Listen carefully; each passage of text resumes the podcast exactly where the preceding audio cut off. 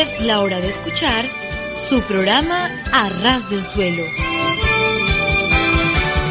Un programa lleno de comentarios acerca de hechos y personajes que marcaron la historia del mundo. Reflexiones espirituales que llenarán tu corazón. Dirigido por el pastor Joaquín Yebra. Quédate con nosotros en A Ras del Suelo.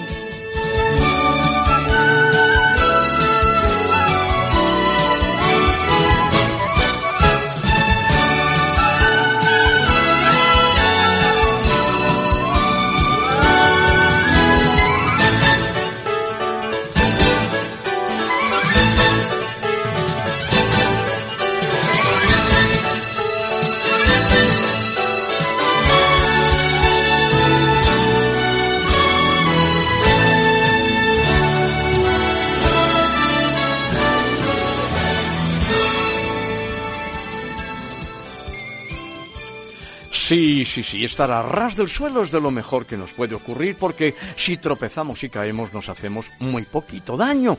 Y por el contrario, si subimos a los cerros de Úbeda, entonces las caídas pueden ser ya mortales de necesidad.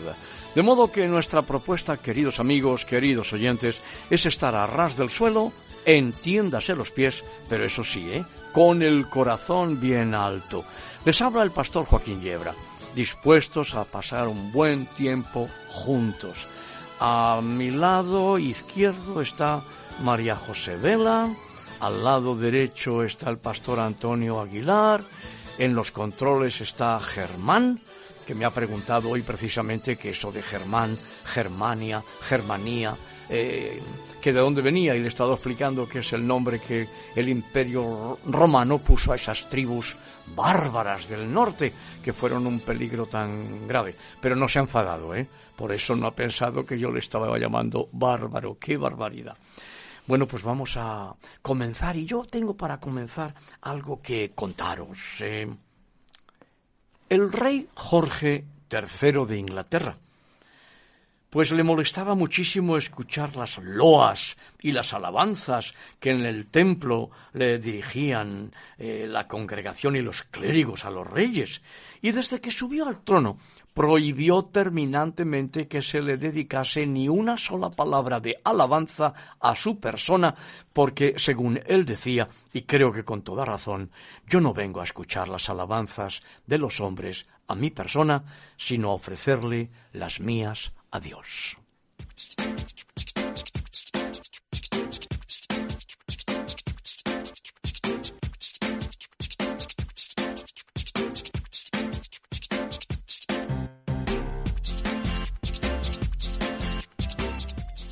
Una noche un hombre soñó que estaba en el templo. En su sueño se le apareció el organista tocando el órgano, pero no oía ninguna de sus notas. El coro y la congregación empezaron a cantar, pero tampoco se escucharon las voces. Entonces el ministro empezó a orar, pero las palabras no salían de sus labios.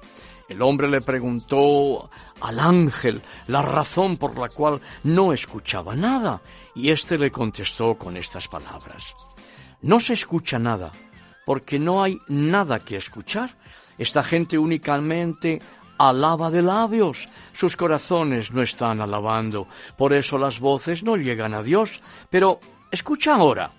El hombre escuchó entonces atentamente la voz de un niño, clara y transparente, mientras el oficiante oraba a la gente y ésta se unía a su oración. Se escuchaba solo la voz del niño, porque solamente él alababa a Dios en su corazón. Jesús nuestro Señor Jesucristo se quejaba también de los que de labios le honraban, pero cuyos corazones estaban bien lejos de Él.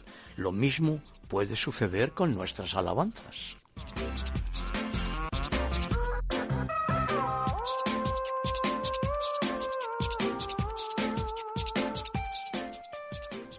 Se cuenta entre los judíos una leyenda, bueno, se cuentan muchas, ¿no?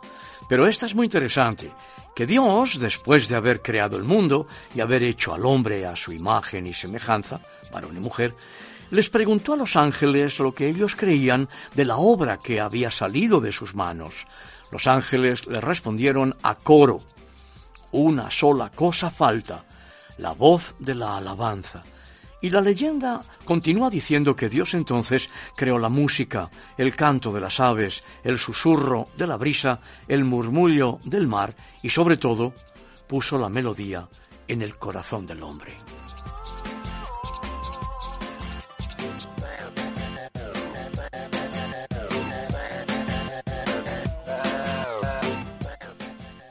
En el Talmud se relata lo siguiente. Sobre las paredes que circundaban el lecho de David colgaba un arpa. David eh, dormía, pero su espíritu estaba despierto. A medianoche, cuando el viento del norte entraba por las ventanas de su habitación real, y rozaba sutilmente las cuerdas de dicho instrumento, lo hacía sonar, David se levantaba. La música de su arpa lo había despertado, y bajo el encanto de sus dulces melodías, su corazón empezó a vibrar y era también como un arpa. Dulces melodías resonaban en su alma y con las palabras Despiértate, oh gloria mía, se entregaba al estudio de la escritura y seguía estudiando y estudiando hasta que el día apuntaba en el oriente. David se inspiraba en esos momentos y escribía, y por eso se decía, la aurora despierta a los reyes, empero David despertó al sol y a la aurora con sus cánticos.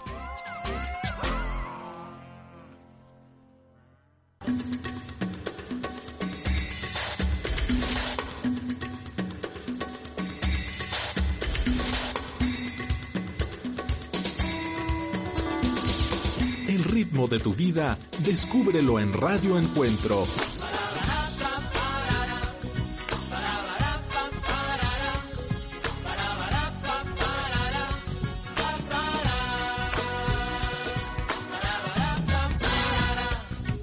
Radio Encuentro, Radio Cadena de Vida.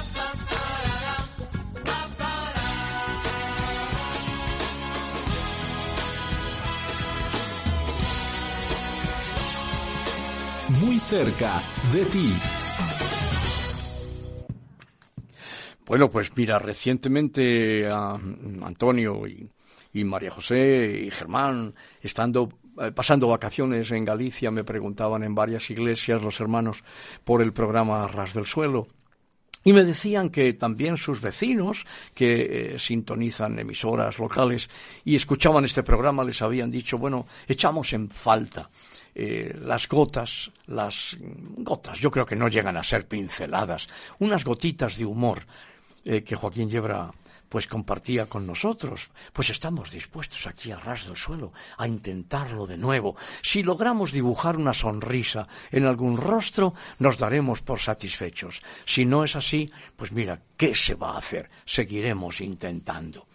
El marido se está afeitando y la esposa grita, ¡Corre, corre, Juan! ¡Corre, Juan! Y por fin él le pregunta, ¿qué pasa? ¿Qué pasa? Sin dejar de afeitarse. Ven, ven por favor, que mamá se cayó por la ventana. Y él dice, ay, no me hagas reír, que me estoy afeitando y me puedo cortar.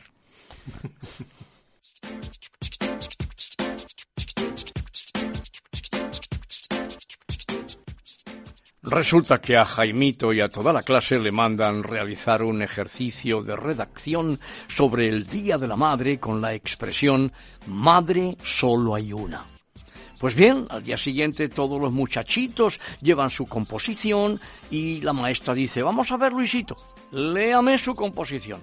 Y Luisito dice, iba yo cabalgando sobre mi potro salvaje que se desemboca y mi madre me tomó en sus brazos y me salvó porque madre solo hay una.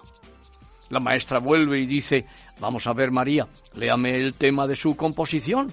Y María dice, las olas en la playa estaban agitadas y me hundí en las profundidades marinas y de repente la mano salvadora de mi madre me llevó a la superficie porque madre solo hay una.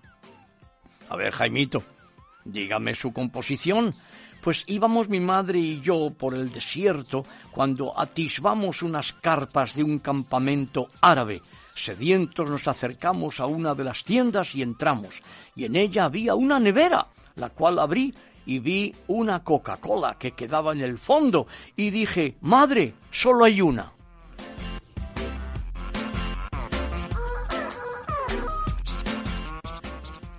La maestra dice, niños, vamos a ver, si yo digo estoy buscando marido, ¿en qué tiempo estoy hablando?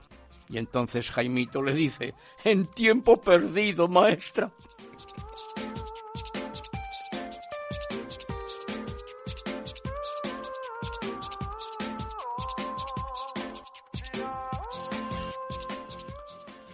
Pepito llega a su casa y le dice a su mamá, Mami, aquí está mi cartilla de calificaciones.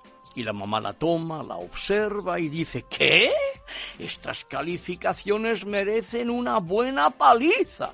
Y el niño le contesta, ¿verdad que sí, mamá? ¿Cuándo vamos a ir a golpear a la maestra?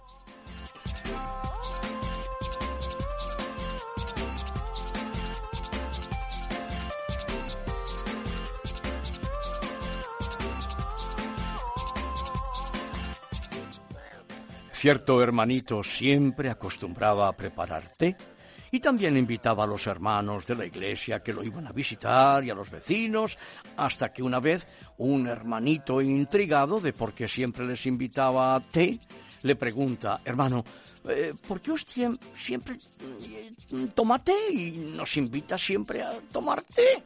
A lo que el hermanito le responde, es que yo siempre escucho a los pastores que dicen, Cristo viene pronto, prepárate.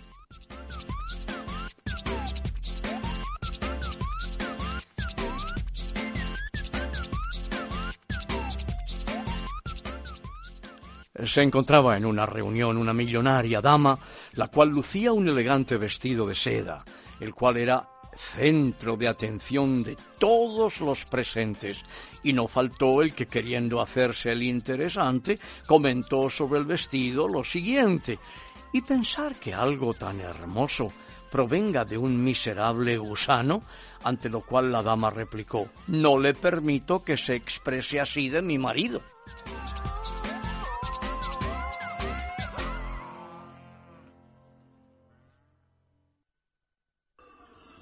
Radio Cadena de Vida.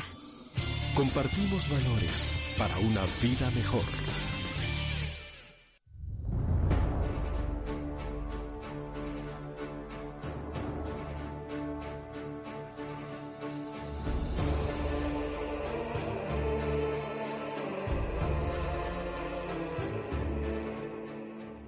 Bueno, ahora llega un momento serio.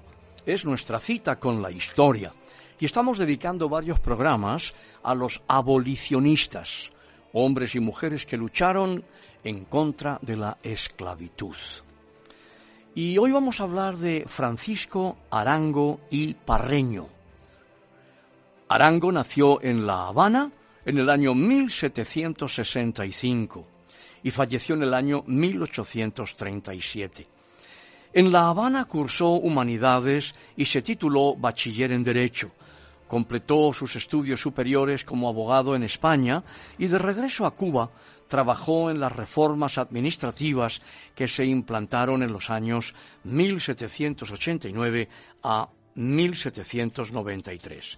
Fue nombrado delegado del Ayuntamiento de La Habana ante el gobierno español. Fue un exponente de la Ilustración en Cuba promotor de la fundación de la Sociedad de Amigos del País y uno de los primeros directores de la misma, impulsor con sus publicaciones de la creación de organismos como la Junta de Fomento, el Tribunal Mercantil en La Habana y el denominado Real Consulado, del que además fue nombrado primer síndico. Fue redactor del papel periódico Estuvo en Santo Domingo como asesor del Tribunal de Alzadas y también se le confirió una misión diplomática. Por el éxito de sus misiones, el rey le concedió la Gran Cruz de Carlos III. Fue diputado en las Cortes de Cádiz, se opuso a la supresión de la trata de los esclavos, pero sin embargo más tarde cambió sus ideas. Finalmente acabó declarándose abiertamente partidario de la abolición de la esclavitud.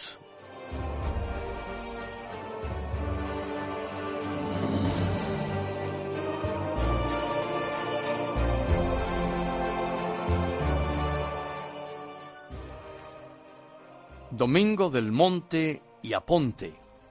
Nació en Maracaibo, en Venezuela, en el año 1804 y falleció en Madrid en 1853. Emigró con su familia de ricos hacendados, originaria de Santo Domingo, a Cuba en el año 1810, en donde realizó estudios universitarios de filosofía y derecho. Promovió un sistema de educación, fue crítico literario y poeta Tuvo varios cargos en la Sociedad Económica de Amigos del País, en donde acabó transformando su comisión de literatura en Academia Cubana de Literatura que fue suprimida por las presiones de los esclavistas cubanos.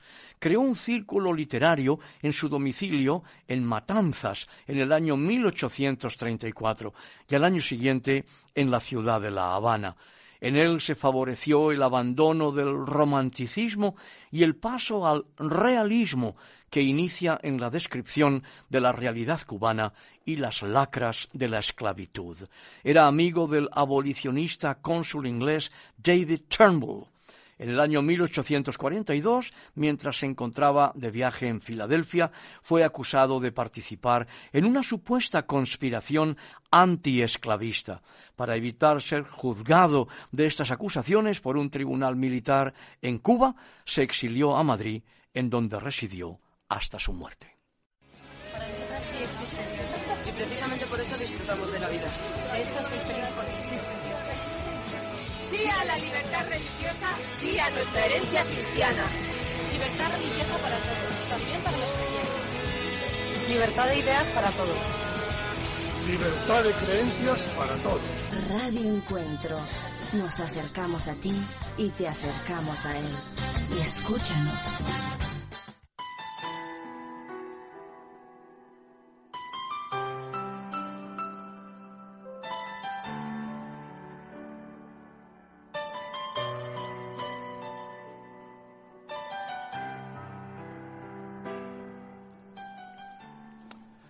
Continuamos con el libro A ras del suelo de nuestro hermano, compañero y amigo Antonio Gómez, aquí, a quien no hemos pedido permiso para compartir estos poemas por el aire, pero estamos seguros, absolutamente, de que no tendrá ningún inconveniente.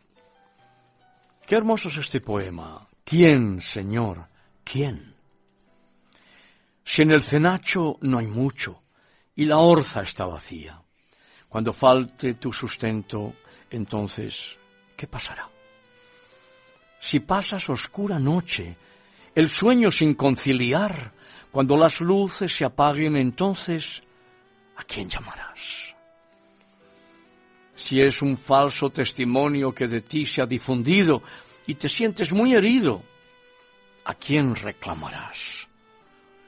Y si no te dan lugar según tu mejor sentir y pasas desapercibido, ¿cómo reaccionarás? Si alguien muy torpemente comprobada mala ciencia te machaca sin clemencia, ¿qué postura tomarás?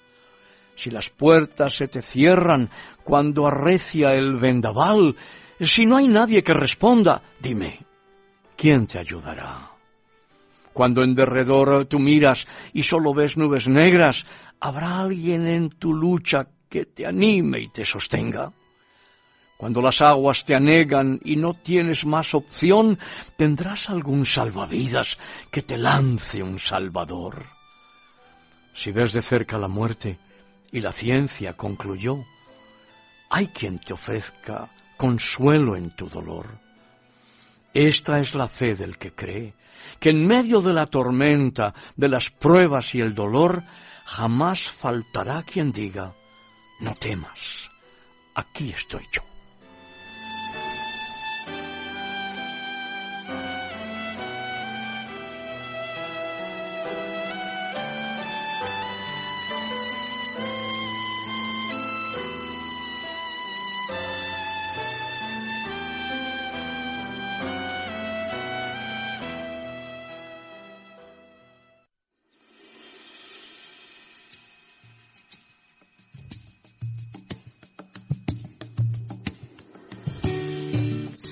Te agravia, intenta primero averiguar si la ofensa fue intencional o no.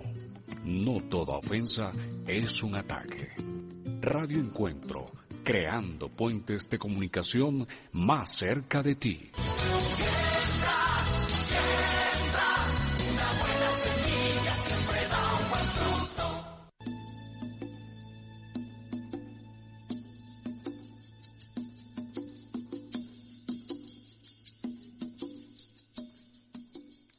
Nuestro Señor Jesucristo termina cada uno de los siete mensajes a las iglesias de Asia con una admonición.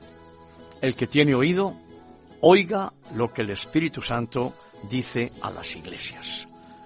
El Señor no es un ídolo mudo, su voz no está callada, el Señor no tiene nada que añadir en cuanto a doctrina revelada, pero cada uno de los mensajes a las iglesias contiene alguna amonestación y alguna promesa en función de las necesidades específicas de cada iglesia.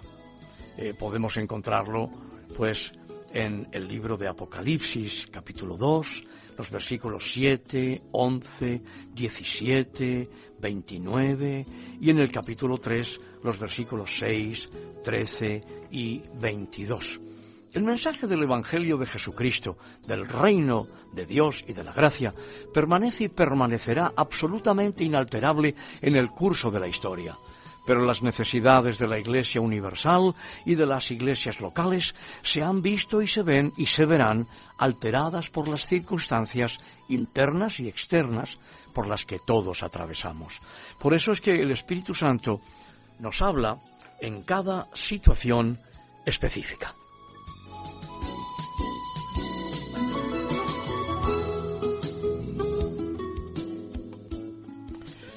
Pues eh, así es. Eh, hoy vamos a hablar sobre el Espíritu Santo. ¿Qué nos está diciendo el Espíritu Santo? Pero antes de hacerte la pregunta, Pastor Joaquín, sobre eh, qué, creías tú sobre, sobre qué, está diciendo el Espíritu Santo a la Iglesia hoy, quería, quería preguntarte primero ¿Qué es el Espíritu Santo? ¿Es una fuerza? ¿Es una persona? Explícanos lo primero antes de, de, seguir, ¿no? Hablando de él. Bueno, primeramente la pregunta está mal formulada. ¿Qué es el Espíritu ¿Quién Santo? es el Espíritu ahora ya Santo? sí, ahora ya nos centramos, claro. El Espíritu Santo es Dios, es el Santo Espíritu de Dios. Es el Dios que sale de sí mismo, que se da, que se entrega, que atraviesa todos los océanos siderales, todas las barreras eh, imaginables y no imaginables, y que anhela llegar hasta el corazón del hombre. El Espíritu Santo es el Santo Espíritu de Dios. Es persona, no es una fuerza, no es un poder, eh, es persona. ¿Qué queremos decir por persona? Que es un ser personal, que oye, que escucha, que ama, que reprende, que instruye, que corrige, que enseña, que abre, que cierra. Mm, que intercede por nosotros. Por lo tanto, claro, la eh, pregunta de qué es el Espíritu Santo no corresponde, sino quién es, como tú misma pues te has corregido o autocorregido inmediatamente. Eh, ¿Qué nos está diciendo la pregunta, verdad? Yo creo que el, eh, Dios, el Espíritu Santo, está hablándonos claramente acerca de la importancia de la Iglesia como extensión de la vida, del poder, y del ministerio de nuestro bendito Señor y Salvador Jesucristo. En el Evangelio de Juan, en el capítulo 20 y los versículos 19 al 22, se nos dice que cuando llegó la noche de aquel mismo día, era el primero de la semana, Jesucristo ya había muerto, ya había resucitado, todavía no había ascendido glorioso al seno del Padre, y cuando llegó la noche de aquel mismo día, el primero de la semana, es decir, el día que llamamos nosotros domingo, estando las puertas cerradas en el lugar donde los discípulos estaban reunidos, por miedo a los judíos, entiéndase, por miedo a las autoridades, porque, judíos también eran ellos y el propio Jesús, ¿verdad? Bueno, pues Jesús hace acto de presencia y puesto en medio les dice, paz a vosotros. Y cuando les hubo dicho esto, les mostró las manos y el costado. Y los discípulos se regocijaron viendo al Señor. Y entonces Jesús les dijo otra vez, paz a vosotros. Como me envió el Padre, así también yo os envío. Y habiendo dicho esto, sopló y les dijo, recibid el Espíritu Santo. De modo que yo creo que todo el que haya estudiado la historia de la Iglesia sabrá que durante muchos siglos, desde la época del oscurantismo hasta tiempos muy recientes, el gran énfasis de la Iglesia cristiana se ha centrado en sí misma como institución. Pudiera ser que las grandes divisiones de la cristiandad tuvieran ahí su raíz más profunda, pero el Espíritu Santo está hablando en nuestros días con clara referencia al ministerio de los miembros de la Iglesia, del cuerpo de Jesucristo en la tierra. Creo que el Santo Consolador está hablando a su Iglesia para que redescubramos la doctrina escrita, pero olvidada en la práctica del sacerdocio de todos los fieles. Con razón el apóstol Pablo en Efesios Carta a los Efesios capítulo 4 y versículos 11 y 12 nos dice que el mismo Señor constituyó a unos apóstoles, a otros profetas, a otros evangelistas, a otros pastores y maestros, a fin de perfeccionar a los santos para la obra del ministerio, para la edificación del cuerpo de Cristo. De modo que no todos somos apóstoles, no todos somos profetas, no todos somos evangelistas, no todos somos pastores y maestros, pero todos los redimidos por la sangre de Jesucristo somos ministros, es decir, servidores, sacerdotes, mediadores entre una humanidad que perece y el Dios eterno que ofrece el Evangelio de su Hijo, que es poder divino para salvación a todo aquel que cree. Y con respecto a la evangelización, ¿qué crees tú que nos dice el Espíritu Santo? Porque hay un concepto, eh, yo creo, bastante equivocado de lo que pueda ser la evangelización hoy día. Pues eh, mm, creo que sí, que en muchos círculos cristianos pues hemos podido cometer el error, y a otros quizás estén cometiéndolo todavía en alguna medida, em, que basta con la presencia de la Iglesia en el mundo para evangelizar. Y si bien es cierto que la presencia naturalmente es imprescindible, no basta con estar presentes. Eh, es menester proclamar el mensaje de la palabra y de la obra. Hemos dicho, pues hasta la saciedad, que no eh, nos justificaremos eh, si hallamos o intentamos hallar salvación mediante nuestras supuestas obras meritorias. Pero a eso hemos de añadir también que hemos sido salvados por la gracia de Dios mediante la fe para andar en las obras buenas que Dios ha puesto delante de nosotros precisamente para que caminemos por ellas, como afirma el apóstol Pablo en Efesios capítulo 2, versículos del 8 al 10, cuando nos dice clarísimamente, porque por gracia sois salvos por medio de la fe, y esto no de vosotros, pues es don de Dios, no por obras, para que nadie se gloríe, porque somos hechura suya, creados en Cristo Jesús para buenas obras, las cuales Dios preparó de antemano para que anduviésemos en ellas. Yo creo que el Santo Espíritu de Dios está diciéndonos en estos días que hemos de tener presente la participación en nuestra labor eh, evangelizadora. Es decir, el Señor nunca ha querido que las almas sean salvas eh, y permanezcan en una relación solamente vertical con Dios, sino que también establezcamos una relación horizontal como miembros, cada uno en particular, dentro del cuerpo de Cristo en esta tierra, que es su Iglesia universal, comenzando por un cuerpo local de fieles, que es la comunidad de fe, la asamblea o iglesia local. Dios el Espíritu Santo está hablando, creo que fuerte y claro, respecto a la necesidad de que nuestra labor evangelizadora y nuestra madurez espiritual se mantengan en equilibrio. Dice un viejo refrán, ay, que a veces hay mucho ruido y pocas nueces. Eh, mi padre decía que a veces hacemos ruido eh, como un saco de tenedores y a veces decía también que el saco de nueces vacías es el que más ruido hace, porque cuando las nueces están llenas hacen menos ruido. Todos sabemos, pues, que las nueces más ruidosas son las vacías. Eh, por eso es que no consiste en hacer ruido ante el mundo, que obras son amores y no buenas razones. Aquí tengo aquí una pregunta para, para decirte, pastor. Lo estoy, eh, la he escrito porque es un poquito larga. Dice así, ¿crees en el peligro de volcarnos a la búsqueda, búsqueda de los dones espirituales que más nos atraigan y pensar más en nuestro contentamiento espiritual que en la evangelización del mundo hasta el último de la tierra?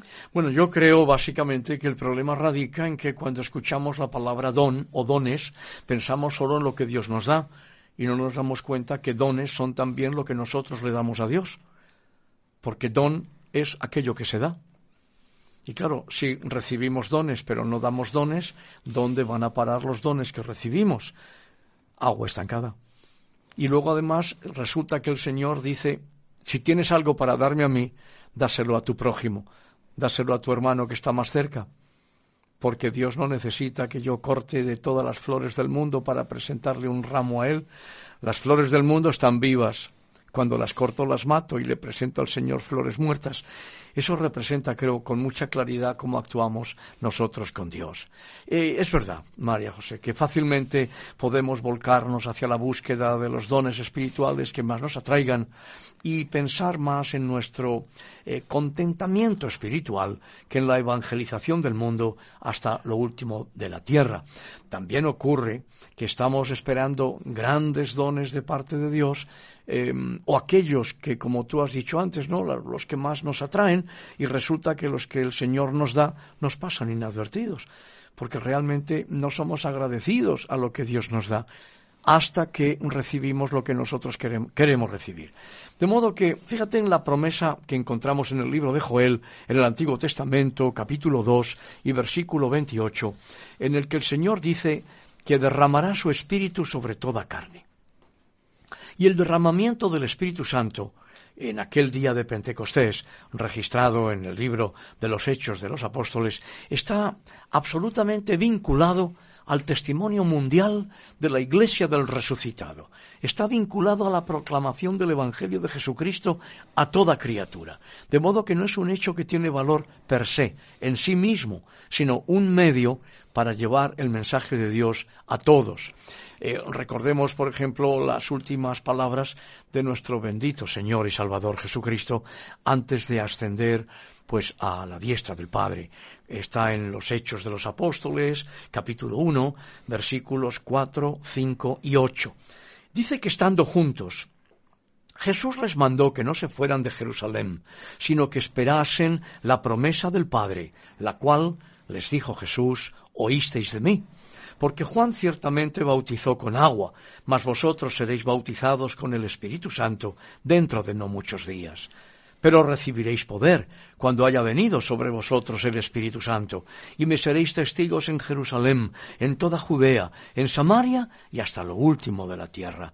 De modo que el Espíritu Santo nos está advirtiendo del peligro de cambiar y de sustituir el mandamiento de ir y hacer discípulos a todas las naciones que nos dice Jesús en Mateo 28, 19, y predicad en mi nombre el arrepentimiento y el perdón de los pecados a todas las naciones, que está en Lucas 24, 47, por la invitación a las almas a venir a las iglesias, a llenar los bancos y las sillas, mejorar la megafonía, la iluminación y la música.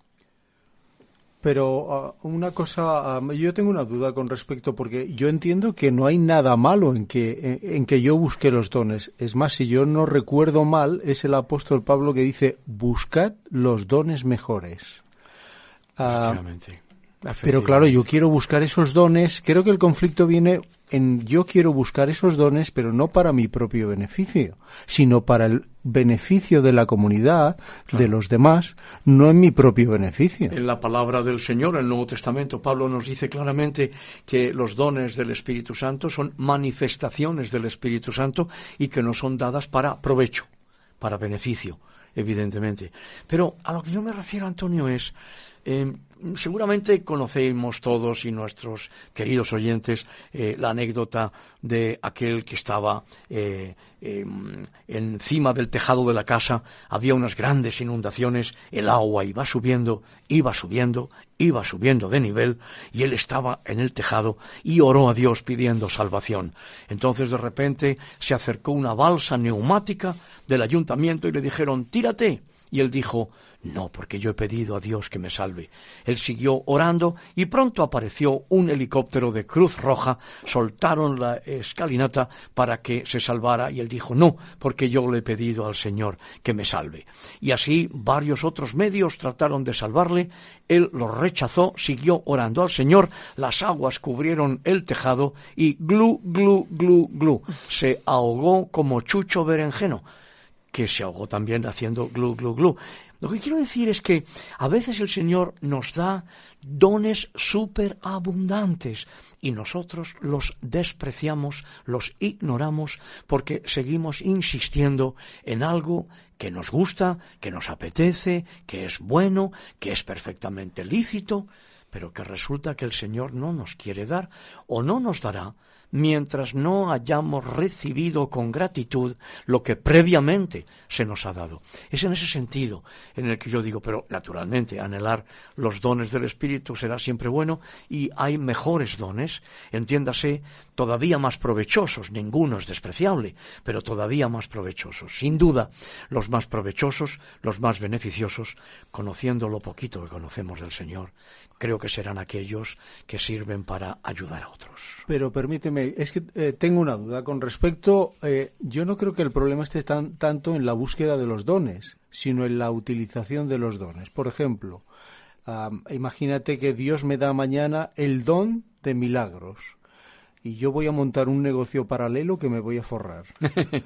claro, ah, pero si Dios me diera ese don tan necesitado, em, tan maravilloso, y yo lo vierto hacia los demás, hacia los enfermos, hacia los necesitados, eh, tendría un sentido completamente diferente. Absolutamente, claro, claro, claro. Y además la palabra del Señor dice que irrevocables son los dones y el llamamiento divino. Pero también nos dice al final de los tiempos que aquellos que se presentan haciendo alarde de haber hecho milagros y haber echado fuera demonios, Jesús les tiene que decir apartaos de mí que nunca os conocí hacedores de maldad, por lo que tú estás diciendo, porque no lo hicieron bien, porque buscaron su propia gloria porque mm, pensaron que eh, el exhibicionismo y los dones del Señor eran una misma cosa y olvidaron que Jesús fue prudente y discreto en manera suma cuando a través del Espíritu Santo hizo señales y milagros pues extraordinarios. Eh, el Espíritu Santo, nosotros somos templo del Espíritu Santo. Entonces, eh, quería preguntarte que cuál es el templo en el que habita Dios en esta tierra. Bueno, pues eh, el templo en el que Dios habita en esta tierra eh, somos tú y yo, somos nosotros. Em, Dios no habita en templos hechos de manos humanas. Efectivamente, en el Antiguo Testamento, en el original hebreo, no se llama templo al templo de Jerusalén, sino casa de oración, casa de santidad, mi casa, casa de mi presencia. Pero la habitación que Dios más ama y la habitación por excelencia es eh, el corazón del hombre y de la mujer. Eh, recordemos, recordemos, pues, eh, las palabras de Pablo en Primera Corintios capítulo 3 versículo 16, cuando dice, ¿no sabéis que sois templo de Dios y que el Espíritu de Dios mora en vosotros? Eh, en el capítulo 6 versículos 19 y 20 de esta primera carta a los Corintios. Primera Corintios 6, 19 y 20. ¿O ignoráis que vuestro cuerpo es templo del Espíritu Santo, el cual está en vosotros, el cual tenéis de Dios, y que no sois vuestros, porque habéis sido comprados por precio? Glorificad pues a Dios en vuestro cuerpo y en vuestro espíritu, los cuales son de Dios. Y luego escribiendo a los Efesios, en el capítulo 2, versículos 19 al, al 22, 19 al 22, dice, así que ya no sois extranjeros ni advenedizos, sino conciudadanos de los santos y miembros de la familia de Dios edificado sobre el fundamento de los apóstoles y profetas, siendo la principal piedra del ángulo Jesucristo mismo, en quien todo el edificio, bien coordinado, va creciendo para ser un templo santo en el Señor, en quien vosotros también sois juntamente edificados para morada de Dios en el Espíritu, en el Espíritu Santo. De modo que el Espíritu Santo nos está recordando las palabras eh, del Sanedrín, ¿os acordáis? A Pedro y Juan, que están en Hechos capítulo 5, versículos 25 al 29, cuando dice, pero viendo, viniendo uno, les dio esta noticia. He aquí los varones que pusisteis en la cárcel están en el templo y enseñan al pueblo. Y entonces fue el jefe de la guardia a los alguaciles y trajo a Pedro y a Juan sin violencia, porque temían ser apedreados por el pueblo. Y cuando los trajeron, los presentaron en el concilio, y el sumo sacerdote les preguntó diciendo ¿No os mandamos estrictamente que no enseñaseis en ese nombre? Y ahora habéis llenado a Jerusalén de vuestra doctrina y queréis echar sobre nosotros la sangre de ese hombre. Respondiendo Pedro y los apóstoles dijeron, es necesario obedecer a Dios antes que a los hombres. Como decía Hudson Taylor, la Gran Comisión no es una opción a considerar, sino un mandamiento a obedecer. ¿Qué crees tú entonces eh, que el Espíritu Santo nos está diciendo algo con respecto a nuestra eh, responsabilidad social? Em, sí, evidentemente. Yo creo que, em, eh, vamos a ver, lo que algunos han llamado evangelio social, y cuando se emplea esa palabra, pues se asustan. Em, yo escuché alguna vez decir que, y creo que muy acertadamente, que queremos ver a todos los hijos pródigos atravesar la puerta de la casa del Padre en arrepentimiento y fe. Em, pero tenemos que recordar también que el hijo pródigo, que vuelve arrepentido y con fe al Padre, también volvía con mucho apetito había recorrido un camino largo, había pasado mucho tiempo envidiando a los cerdos que tenían una buena ración de algarrobas mientras que para él no había. Y yo estoy seguro de que el padre, después del abrazo, no espera el padre a que se lave y se perfume y coma. Primero le recibe, primero le acoge, primero le da un gran abrazo. Pero después estoy seguro que aquel, aquel joven disfrutó de un baño magnífico y recibió una ropa adecuada y su padre le preparó un banquete. Yo creo que hemos delegado, delegado en el Estado secular, hemos delegado en magníficas organizaciones como Cruz Roja y en muchas otras organizaciones humanistas, dignas y altruistas, nuestra responsabilidad de solidaridad cristiana ante el mundo. Hay una parte importante que nosotros debemos hacer. Algunos la denominan obra social, aunque personalmente prefiero denominarla obra de misericordia, porque aunque hoy no está muy de moda la palabra, Dios dice misericordia quiero y no sacrificio, concretamente en el libro del profeta Oseas, capítulo 6 y versículo 6. Em, recordemos las enseñanzas del Maestro en Mateo capítulo 5, versículos 14 al 16. Vosotros sois la luz del mundo. Una ciudad asentada sobre un monte no se puede esconder, ni se enciende una luz y se pone debajo de un almud, sino sobre el candelero y alumbra a todos los que están en casa. Así alumbre vuestra luz delante de los hombres, para que vean vuestras buenas obras y glorifiquen a vuestro Padre que está en los cielos. Y la mejor de las obras que podemos hacer es absolutamente la proclamación del Evangelio de nuestro Señor Jesucristo, de palabra y de acción. Decía Dave Davidson, em, si halláramos una cura para el cáncer, eh, no sería inconcebible ocultarla a la humanidad, ¿verdad? Eh, cuanto menos concebible ocultar la cura para la muerte del pecador. El Santo Espíritu del Padre y del Hijo quiere que nos involucremos en la asistencia a los toxicómanos, en la liberación de las cadenas del alcohol y del tabaco, comenzando por la certeza de que el Evangelio del Reino y de la gracia de Cristo ofrece la solución a las múltiples necesidades de los corazones de los hombres. El Santo Consolador está hablando a las iglesias con voz fuerte y clara respecto a la responsabilidad que tenemos para la sociedad en la que vivimos y de la que formamos parte.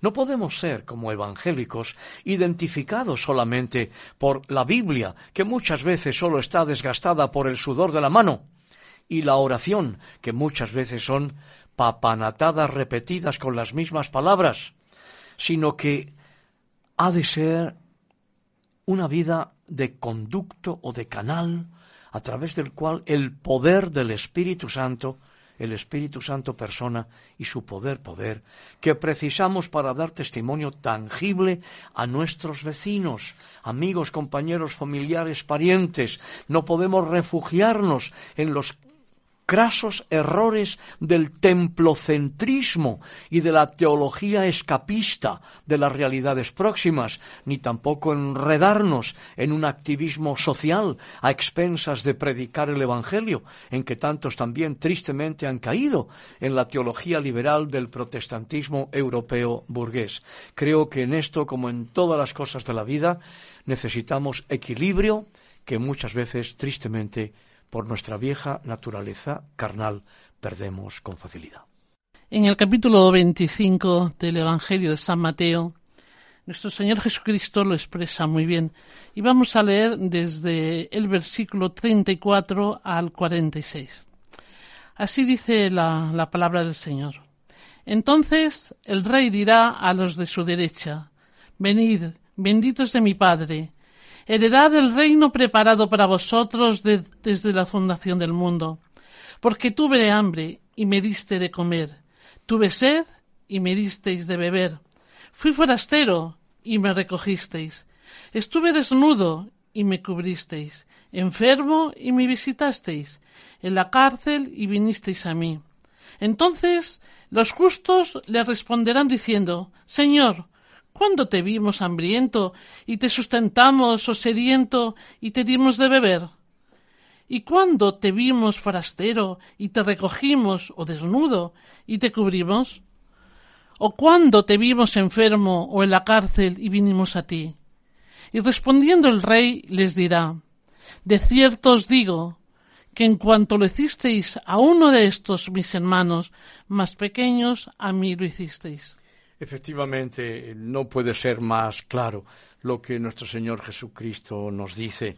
Eh, suponemos que a todo religioso que trate de mm, hacer una espiritualización alejada de las realidades inmediatas, olvidando que el verbo es Dios, pero aquel verbo fue hecho carne, que no puede ser una manera más clara de hablarnos de realidades inmediatas, pues estas palabras no han por menos de ponernos un poquito nerviosos, eh, recordando que en el ocaso de la vida vamos a ser juzgados por el amor y no por papel y tinta.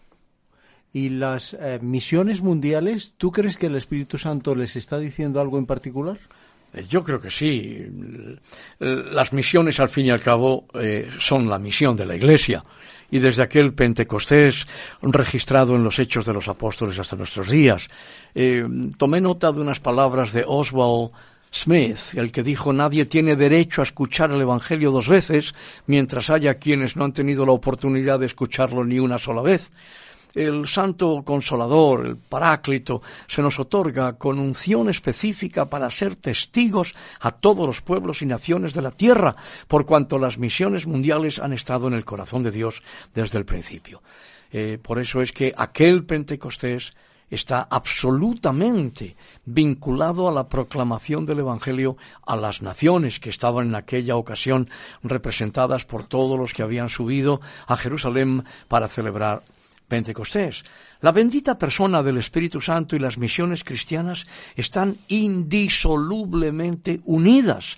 No podemos olvidar que nuestro Señor Jesucristo, Señor, Salvador, Sanador, proveedor y maestro, es también bautizador de su iglesia, para que ésta pueda acometer la magna labor de dar testimonio del amor de Dios hasta el último rincón de la tierra.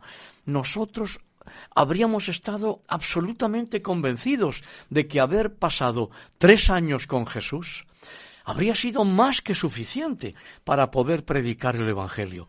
Y sin embargo el Señor les pide que se queden en Jerusalén, que no se precipiten, que esperen ser bautizados con el Espíritu Santo, que el poder del Espíritu Santo les llene y entonces, y no antes, van a poder salir y predicar el Evangelio, anunciar la buena noticia del amor de Dios para todos los hombres. De modo que em, recuerdo palabras también del el, hermano eh, Bresi, el hermano Bresci, fundador de la Iglesia del Nazareno, una denominación hermana y querida, dijo, somos deudores a todo hombre para darle el Evangelio en la misma medida en que nosotros lo hemos recibido. A Dios le importan los perdidos y a nosotros deben importarnos igualmente. Por otra parte, yo creo que la bendita persona del Espíritu Santo está hablándonos respecto a las misiones de manera global. Yo no pienso que el consolador haga ninguna diferencia entre lo que nosotros denominamos evangelización, misiones nacionales o misiones internacionales. En definitiva, es proclamar el Evangelio de Jesucristo a toda criatura donde quiera que se encuentre. Escuchando sobre las misiones, eh, me preguntaba cuando, ¿dónde comenzaron? ¿Dónde comenzaron las misiones? En el corazón de Dios, sin ninguna duda, que quiere darse a conocer a los hombres en distintas épocas, distintos momentos, distintos planos. Seguramente eh, que podemos eso comprobarlo muy fácilmente en las Sagradas Escrituras, pero Él siempre ha querido comunicarse con el hombre. Recordemos que con los primeros hombres al Señor le encantaba darse un paseíto por el huerto a la caída de la tarde, con la brisa de la tarde. Entonces el Evangelio tiene que ser proclamado de esa manera, caminando con el Señor, y tiene que ser una brisa. El Evangelio no puede ser imponer el cristianismo. Todos los errores cometidos en el curso de la historia por imponer la fe cristiana con la espada, imponer la fe cristiana en las uniones de los tronos y los altares de las espadas y las cruces no han dado ningún buen, ningún buen resultado. No se fue a evangelizar a los sarracenos, sino a conquistar los santos lugares. Y así desde esa perspectiva podríamos y debemos hacer un estudio muy serio y analítico de la historia de la Iglesia para darnos cuenta de las atrocidades cometidas, de los errores espantosos eh, y sanguinarios que se han cometido. Las misiones comienzan en nuestra familia, se extienden a los amigos, vecinos, familiares, parientes, continúan a los compañeros de trabajo, al club deportivo, a la escuela, a la universidad. Las misiones son a nuestro barrio, al de al lado, a nuestra localidad, a la provincia, a la comarca, a la región, a la comunidad autónoma, a todo el territorio del Estado y hasta lo último de la tierra.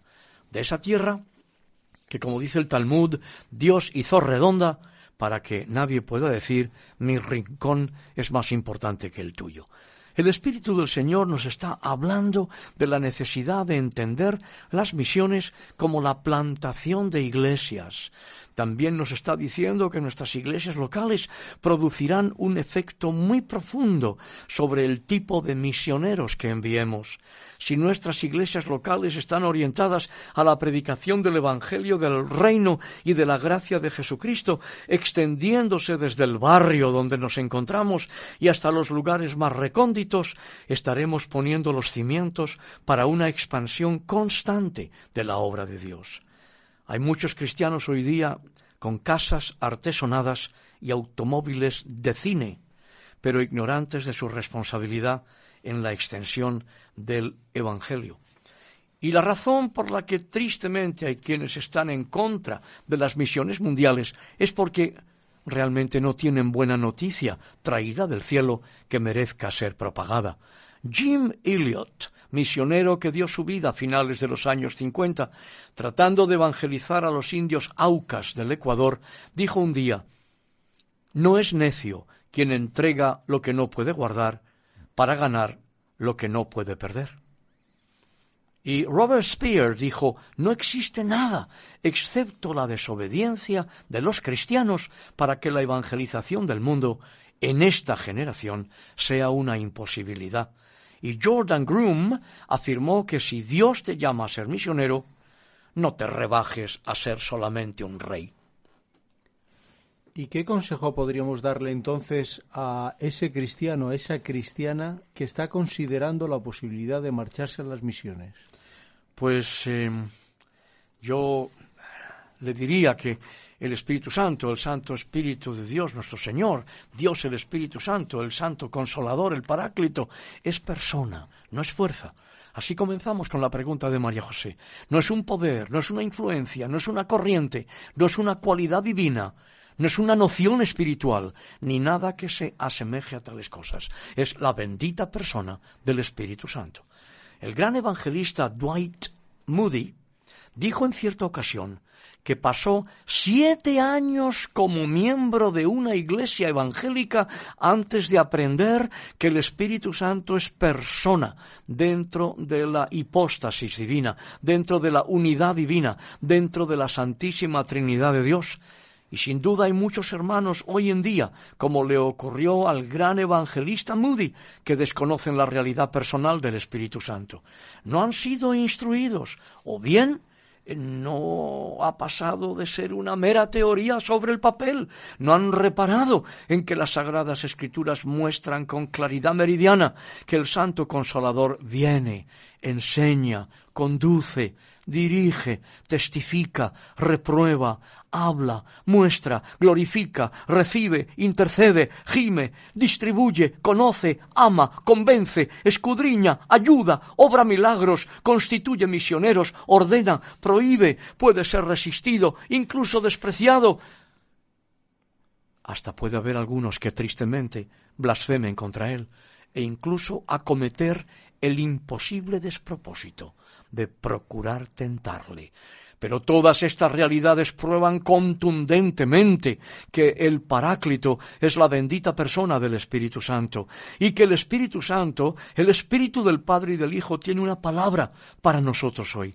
No es una palabra solamente para la Iglesia en general, sino una palabra para cada congregación y para cada uno de nosotros como personas de manera que el que tiene oído oiga lo que el Espíritu de Cristo dice a las iglesias. Al que venciere, le daré a comer del árbol de la vida, el cual está en medio del paraíso de Dios. El que venciere no sufrirá daño de la segunda muerte. Al que venciere, daré a comer del maná escondido, y le daré una piedrecita blanca, y en la piedrecita escrito un nombre nuevo, el cual ninguno conoce, sino aquel que lo recibe.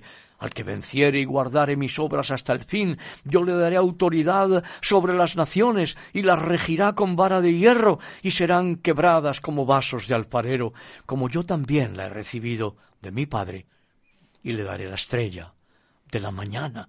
El que venciere será vestido de vestiduras blancas, y no borraré su nombre del libro de la vida, y confesaré su nombre delante de mi Padre y delante de sus ángeles. Al que venciere, yo le haré columna en el templo de mi Dios, y nunca más saldrá, y escribiré sobre él el nombre de mi Dios y el nombre de la ciudad de mi Dios, la nueva Jerusalén, la cual desciende del cielo de mi Dios, y mi nombre nuevo al que venciere le daré que se siente conmigo en mi trono, así como yo he vencido y me he sentado con mi Padre en su trono. El que tenga oído, oiga lo que el Espíritu Santo dice a las iglesias. Dios no está callado, Dios está hablando. ¿Están abiertos nuestros oídos y nuestros corazones a su voz?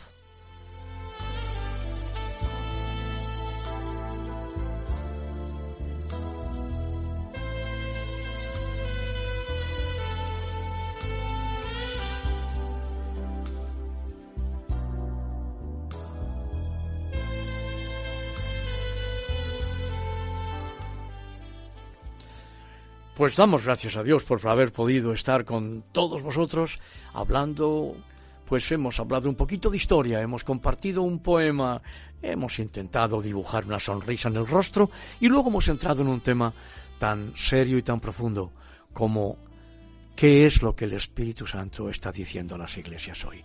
Volveremos a encontrarnos de nuevo, será con el favor de Dios y será naturalmente aquí, a ras del suelo, en tiendas en los pies, pero con el corazón bien alto. Y también tenemos una novedad, pues tenemos un correo electrónico en el que podemos recibir vuestras, vuestros comentarios o vuestras aportaciones. Toma nota, info arroba arrasdelsuelo.com. Info de información, INFO info. Hasta pronto, adiós. Gracias por acompañarnos en una emisión más de Arras del Suelo, dirigido por el pastor Joaquín Yebra. En nuestro próximo encuentro tendremos más noticias de interés para ustedes. Hasta entonces.